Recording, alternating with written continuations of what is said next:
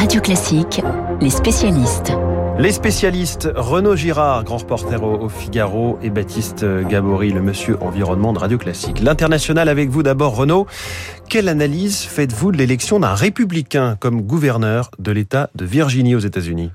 D'abord, je crois qu'on a un phénomène, a star is born, une euh, étoile politique est née. Ce Glegg Youngkin, tel est son nom, a réalisé une remarquable performance politique. Premièrement, il n'était pas un professionnel de la politique il devient gouverneur de la Virginie, qui est un État très important aux États-Unis. C'était un banquier d'affaires qui, fortune faite, a décidé de se lancer en politique. Deuxièmement, avec des thèmes de campagne simples, il a réussi à remonter de 12 points le score qu'avaient fait les républicains lors de l'élection présidentielle d'il y a un an. Troisièmement, il s'est départi du style provocateur et cow-boy de Trump pour adopter un ton de voix mesuré propre à séduire les classes moyennes. Quatrièmement, il a su capitaliser sur les erreurs de son adversaire démocrate. De quelles erreurs parlez-vous?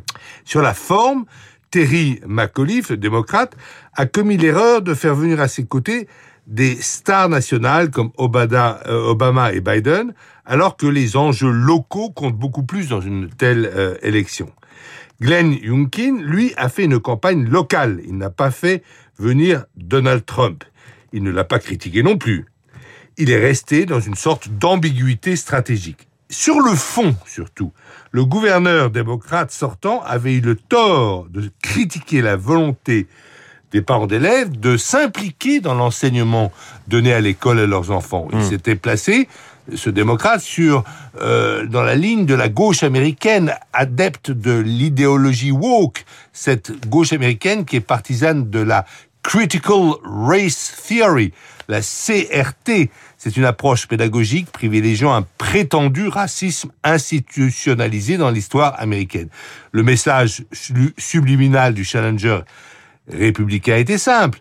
Il a dit, les Blancs en Amérique n'ont pas à avoir honte de leur histoire et personne ne saurait inculquer à leurs enfants une quelconque honte. Et c'est très bien passé auprès de l'électorat. Alors est-ce que l'heure de la revanche a sonné finalement pour les républicains? Ce qui est sûr, François, c'est que le Parti démocrate paie très cher sa gauchisation récente avec le wokisme.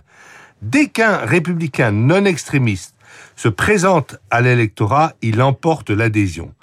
Grâce à sa spectaculaire victoire en Virginie, Glenn Youngkin est devenu du jour au lendemain un favori pour la course à la nomination républicaine pour les présidentielles de 2024. Ah, merci Renaud Girard, Renaud Girard du, Figaro.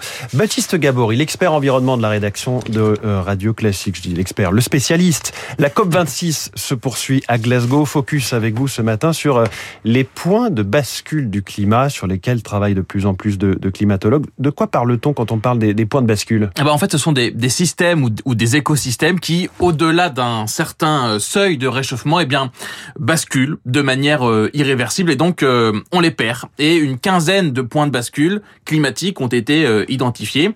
Alors ça fait plusieurs années, mais les, les, les climatologues travaillent de, de, plus en plus euh, sur ces tipping points en anglais et vous allez très vite comprendre pourquoi. Je vous donne trois exemples de ces points de bascule. Vous avez les coraux. Alors on constate hein, ces dernières décennies des mortalités importantes des récifs coralliens, mais pas partout et avec parfois aussi de, de la régénération. Sauf que le GIEC nous dit qu'à 2 degrés, 99% des coraux disparaîtront. Seuil des 2 degrés, c'est terminé. Alors, sur les glaciers, à partir d'un certain seuil, deuxième exemple, les barrières de glace qui retiennent les glaciers vont, vont sauter et les glaciers donc pourraient être de manière irréversible précipité dans l'eau, c'est un autre point de bascule. Le troisième, troisième exemple, le dépérissement des systèmes forestiers, l'Amazonie par exemple, à partir d'un certain seuil, l'Amazonie pourrait ne plus se régénérer et donc euh, devenir non plus une forêt tropicale mais une savane. Oui, c'est vraiment ce côté euh, irréversible qu'il faut retenir. Ces écosystèmes basculent, euh, entraînant avec eux des bouleversements de tout le système climatique. C'est un peu, Baptiste, le, scénario cauchemar. Ah oui, l'Amazonie par exemple, ce n'est plus une forêt tropicale, ça devient une savane. L'Amazonie ne capte plus le carbone, c'est son rôle, un des rôles, un de ses rôles essentiels, et l'Amazonie pourrait très bien émettre du CO2 au lieu au lieu d'en capter. Autre exemple sur les glaciers antarctiques, on les surveille particulièrement. Euh, deux de ces glaciers, notamment situés en Antarctique de l'Ouest, ils perdent ces dernières années de la glace. Certains chercheurs estiment même que pour ces deux glaciers, leur point de bascule pourrait euh, peut-être avoir été déjà atteint. Euh, et dans ce cas-là, eh bien, euh, ils ont fait des calculs, des modélisations. Un seul de ces glaciers, le glacier Thwaites en Antarctique de l'Ouest, s'il perd de la glace de façon irréversible, il pourrait à terme contribuer à la montée du niveau des mers à un niveau de 2 mètres. 2 mètres à lui tout seul, c'est énorme. Baptiste, est-ce qu'on parle ce matin de de science-fiction, est-ce que c'est possible? Quelle est la probabilité que de tels bouleversements arrivent? Bah, Il y a beaucoup, il y a beaucoup d'incertitudes. Alors déjà sur le, le, glacier là en Antarctique de l'Ouest, je vous dis euh, 2 mètres euh, à lui tout seul.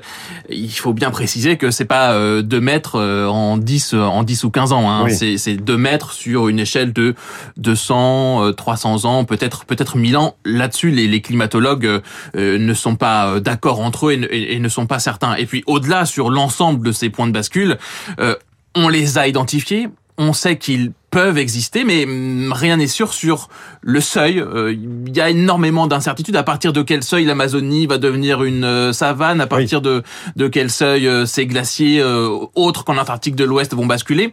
On ne le sait pas bien précisément, mais c'est aussi pour ça qu'on travaille. Il est très important de travailler dessus parce que ça permet de modéliser, de prévoir peut-être le pire, les cauchemars scénarios dont vous parlez, mais en modélisant et en prévoyant le pire, on peut aussi s'adapter. Et ça, c'est important, s'adapter à une montée du niveau des mers de 80 cm ou de 2 mètres, ce n'est pas du tout la même chose. D'où l'intérêt de ne pas procrastiner sur ces sujets. Merci Baptiste Gabory, merci Renaud Girard.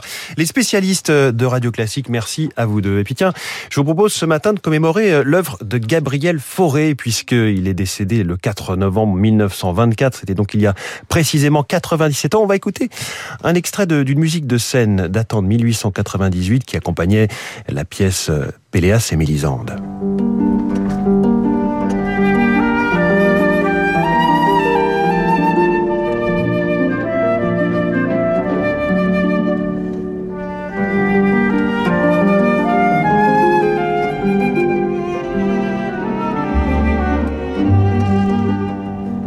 La, harpe qui fait cette petite sicilienne, la sicilienne de Péléas et Mélisande, Gabriel Fauré. Il est 7h47 sur Radio Classique et après ces quelques petites notes, cela avait duré 444 jours, une prise d'otage dans une ambassade. Nous sommes en 1979. Dans un instant, c'est le journal imprévisible.